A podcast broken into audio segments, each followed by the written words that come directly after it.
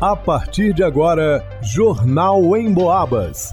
As notícias da região, de Minas e do Brasil, você ouve aqui na Emboabas, em 92,7 e 96,9. Emissoras que integram o sistema Emboabas de comunicação.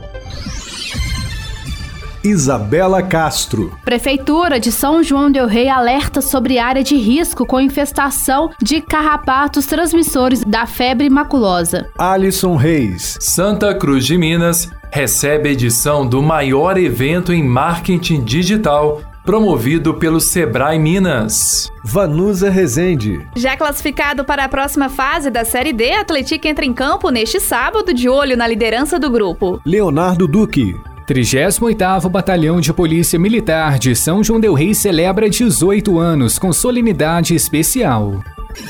Jornal em Boabas. A Prefeitura de São João del Rei, através do setor de endemias, divulgou na tarde desta sexta-feira, dia 7 de julho, um comunicado oficial informando a presença dos carrapatos transmissores da febre maculosa em algumas áreas específicas da cidade, às margens do Rio das Mortes. As regiões citadas no comunicado são Inocope, Vila Santo Antônio, Vila Jesus Silva, Jardim Paulo Campos, Vila Nossa Senhora de Fátima e Coab. De acordo com o um documento, essa região está classificada como área de risco devido à infestação dos carrapatos transmissores da febre maculosa.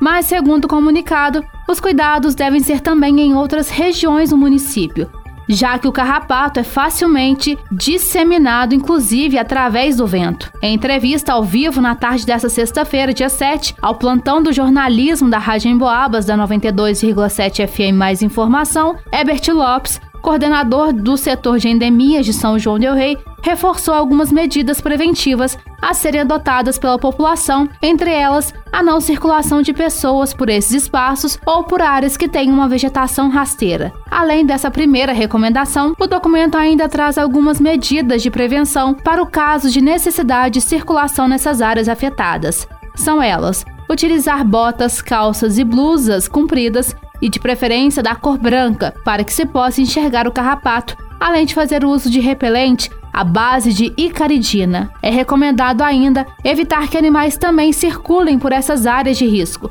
além de manter quintais capinados, gramados aparados, arbustos podados e áreas de lazer regularmente inspecionadas. A febre maculosa é uma doença que pode ser fatal, caso o atendimento médico não seja realizado com urgência. Por isso, a recomendação médica é que no aparecimento de sintomas como febre, dores musculares e dor de cabeça, é de extrema importância procurar uma unidade de saúde. Lembrando que essa doença não é transmissível de pessoa para pessoa. Para o Jornal em Boabas, Isabela Castro. O marketing digital é um poderoso aliado das empresas que buscam alavancar suas vendas e chamar a atenção de novos clientes, possuindo uma maior visibilidade. Neste sábado, 8 de julho, Santa Cruz de Minas recebe o maior evento de marketing digital do Sebrae Minas, o Reload. O evento começa às 13 horas e segue até às 20 horas no Espaço Lagos de Minas. Em participação ao vivo no programa Em Foco da Rádio Emboabas 92.7 FM, o assistente do Sebrae Minas, Luiz Paulo Pereira, falou sobre os objetivos dessa primeira edição do Reload na região do Campo das Vertentes. O Sebrae ele tem o objetivo de capacitar empreendedores, né? O Sebrae acredita muito que o empreendedor capacitado ele é fundamental para o sucesso do, do, negócio dele. Então o, o Reload ele é um evento com foco em tendências do marketing digital. Luiz Paulo ainda destacou as vantagens do marketing digital, especialmente para as pequenas empresas. É, o, o marketing digital ele tem uma vantagem, principalmente para os pequenos negócios, que ele é de fácil acesso.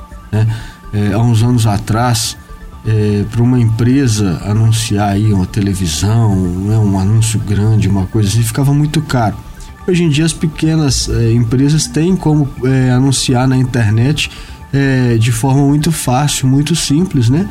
basta ter um, um conhecimento ali, é, é, claro, né, tem que ter investimento também financeiro, óbvio, mas a facilidade para os pequenos negócios ficou muito maior.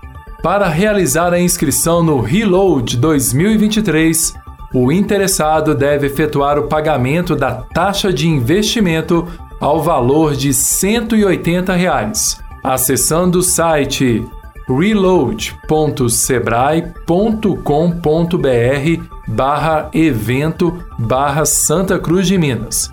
Lembrando que a palavra reload se escreve com R-E-L-O-A-D, reload. Neste mesmo site é possível encontrar a programação completa do evento, que está repleta de convidados especializados em marketing digital. Para o Jornal em Boabas, Alisson Reis. O Atlético já conquistou o seu primeiro objetivo na Série D, se classificar para a próxima fase do Campeonato Nacional. Com uma excelente campanha, o time comandado por Cicinho não sabe o que é perder a oito jogos e se classificou com três rodadas de antecedência. Nos últimos três jogos, o Esquadrão de Aço vai entrar em campo de olho nela, a liderança do Grupo 6. Com 23 pontos, o Clube São Joanense é o segundo colocado da chave, com um ponto atrás da Portuguesa. Os compromissos dessa primeira fase são contra o Democrata de Governador Valadares, neste sábado, dia 8, às 3 da tarde, e o famoso jogo de seis pontos acontece no dia 15, quando o Atlético visita a Portuguesa com a missão de vencer fora, assim como fez o time carioca aqui em São João del Rei ao aplicar 2 a 1 nos donos da casa. Para fechar a rodada, o Atlético recebe o Novo Iguaçu no dia 22 de julho. Na Série D do Brasileirão de 2023, 64 times estão divididos em oito grupos regionalizados, respeitando o formato das últimas edições do campeonato. Os clubes estão jogando entre si, dentro das próprias chaves, em partidas de ida e volta.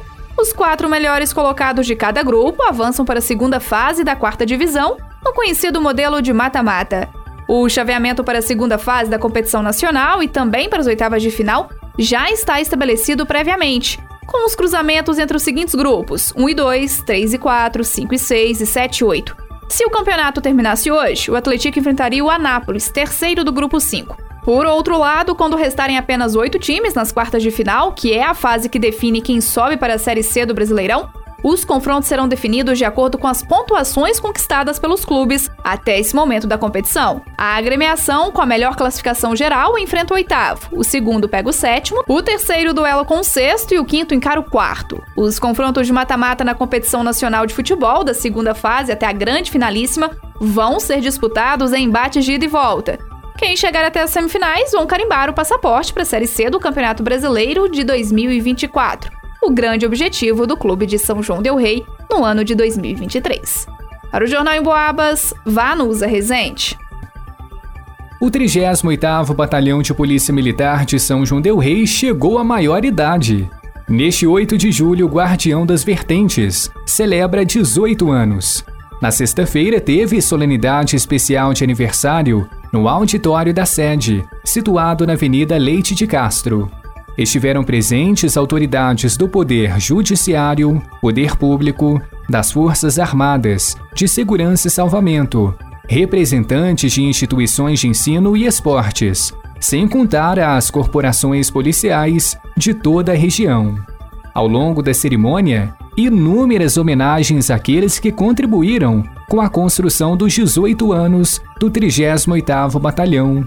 Um vasto número de militares foram agraciados com medalhas e certificados das mais diversas categorias, dentre elas a de mérito militar por tempo de serviço, distintivo para veteranos e destaque em operações policiais.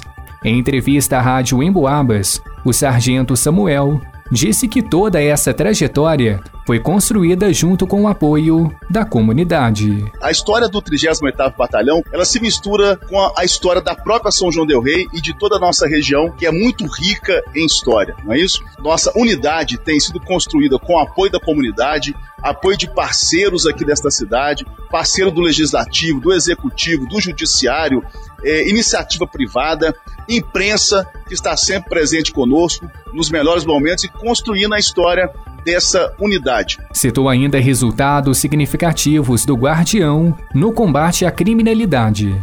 Nós já tiramos das ruas, nesse primeiro semestre de 2023, mais de 32 armas de fogo, são mais de 44 eh, autores de crimes violentos que foram apreendidos, cerca de 162 foragidos da justiça, retirados através de mais de 6.900 operações policiais e militares que nós já executamos, já eh, oferecemos à nossa população nestes seis meses deste ano. A solenidade foi encerrada com o canto do hino do 38º Batalhão. Vozes se entrelaçaram.